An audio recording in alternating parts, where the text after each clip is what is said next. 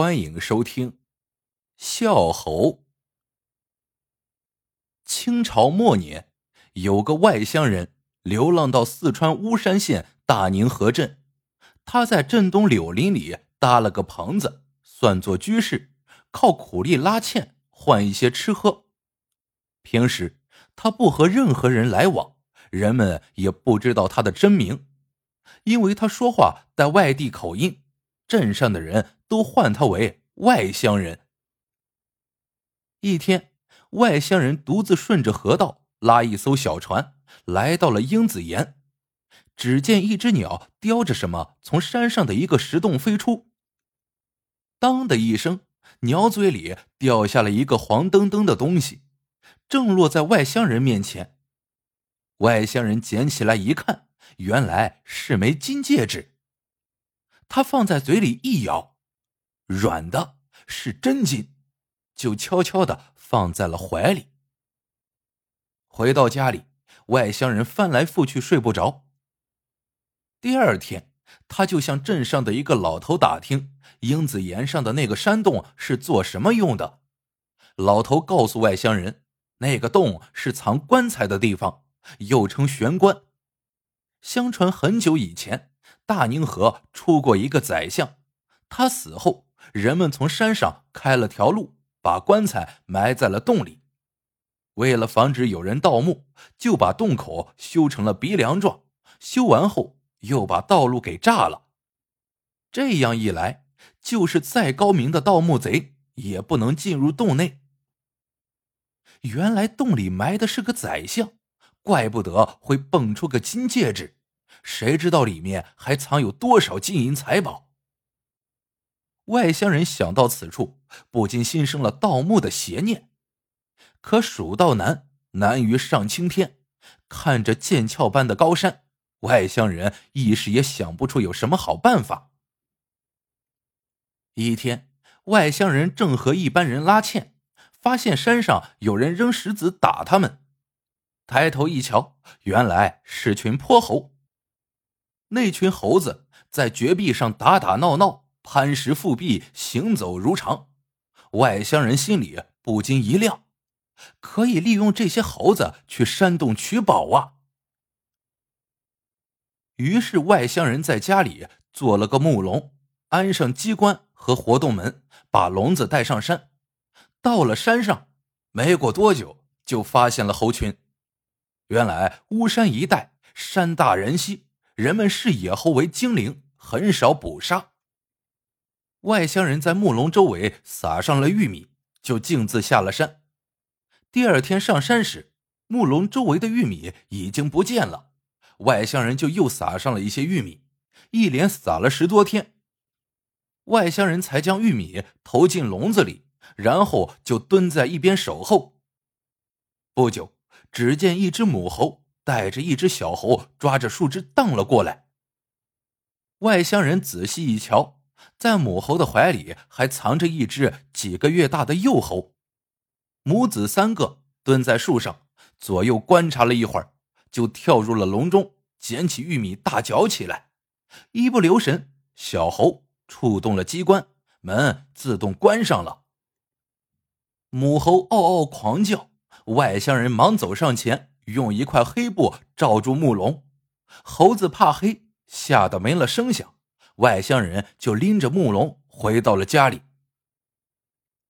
到了家，外乡人把布扯开，一不留神被母猴抓伤了手。外乡人把母猴抓出来，手起刀落，一刀把母猴给杀了。看着母亲的鲜血，两只小猴屈服了。吓得闭上了眼睛，瑟瑟发抖的抱在一起。原来大猴野性十足，不好驯养。外乡人杀了母猴，剥了猴皮。这时恰有一个过路商客经过，见外乡人有刚剥好的猴皮，就花了三个铜钱将猴皮买下。外乡人给小猴取名为大宝，幼猴取名为二宝，用铁链锁住。每天训练，如果不听命令，外乡人就会用鞭子抽他们。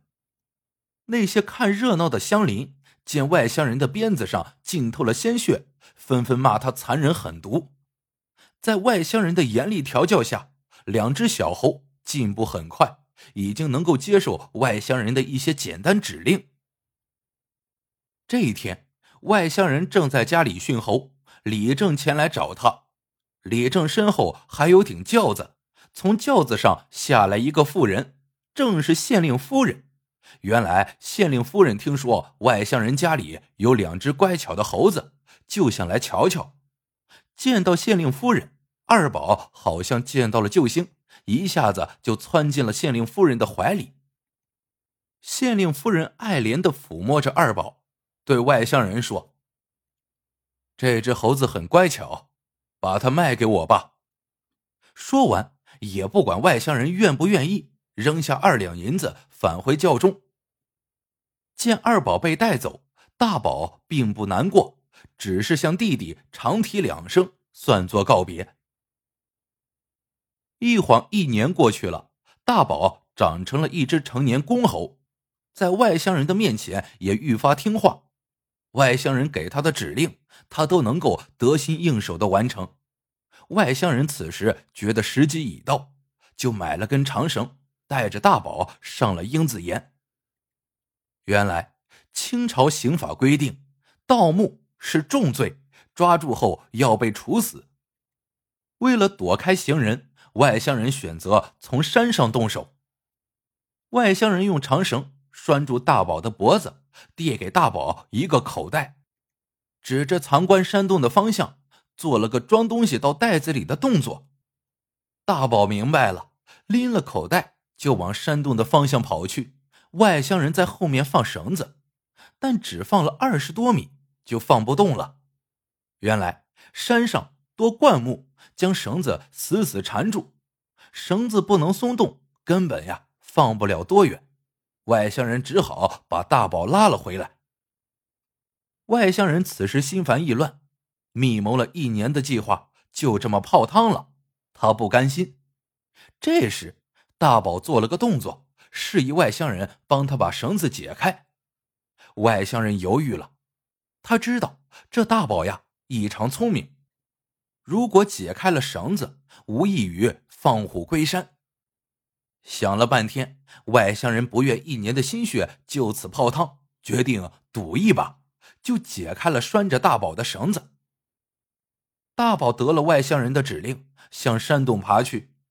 等了半个时辰，外乡人以为大宝跑了，正在唉声叹气。大宝拎着一件东西回来了。外乡人一看，这东西长约一尺，晶晶亮亮，原来是块玉如意。外乡人高兴的蹦了起来，大叫：“发财了！”这一天，大宝前前后后为外乡人拿回了二十多件的金银玉器，外乡人满载而归。回家后，他买了酒肉，高兴的多喝了两盅，连给大宝上锁都给忘了。之后便昏昏沉沉的睡了过去。不料到了半夜，几个捕快来到了外乡人的家里，将睡得死沉死沉的外乡人绑缚起来，然后搜出他盗得的财宝，将他打入了死牢。原来大宝趁外乡人熟睡。拿了一块玉护板，来到了县衙，找到了弟弟二宝，让二宝将玉护板送给县令夫人。县令夫人见猴子给他送礼，不由得大吃一惊，忙找来了县令。县令见玉护板上面写着“御赐”，反面写着“祝宰相公六十寿诞”，就知道是以前皇上御赐宰相的东西。县令呢是本地人。知道民间传说的玄关藏宝的典故，问过夫人之后，推断定是外乡人盗了玄关，当下派捕快前去搜拿。在证据面前，外乡人只好如实招供。原来外乡人真名叫秦三，以前是个耍猴的，在家乡犯下了命案，只好逃到了四川，在偏僻的大宁河处躲藏。县令当即上报刑部，刑部依据大清律例判秦三剐刑，秋后处决。到了秋天，大宁河已是寒风瑟瑟，许多百姓都涌到刑场看杀人，熙熙攘攘的，如同过节一般。正要行刑时，有差人来报县令，说大宝和二宝死死的缠着一个看热闹的外地客商，把人家的外衣都给撕烂了。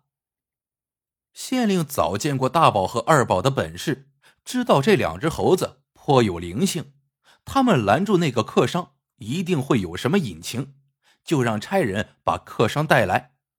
客商到时，县令见他的衣裳果然被猴子撕裂。露出了里面的猴皮背心。客商交代说：“这正是一年多以前他从外乡人手里买下的母猴皮。”县令听罢，感慨良久，让他脱下猴皮背心，交还到大宝和二宝的手里。大宝和二宝捧着母猴皮，唏嘘良久，长啸一声，震耳欲聋。人们抬眼望去。只见两只猴影带着母猴皮一前一后消失在了大宁河边的青山之中。好了，这个故事到这里就结束了。喜欢的小伙伴请多多点赞、评论、转发，感谢您的收听，我们下个故事见。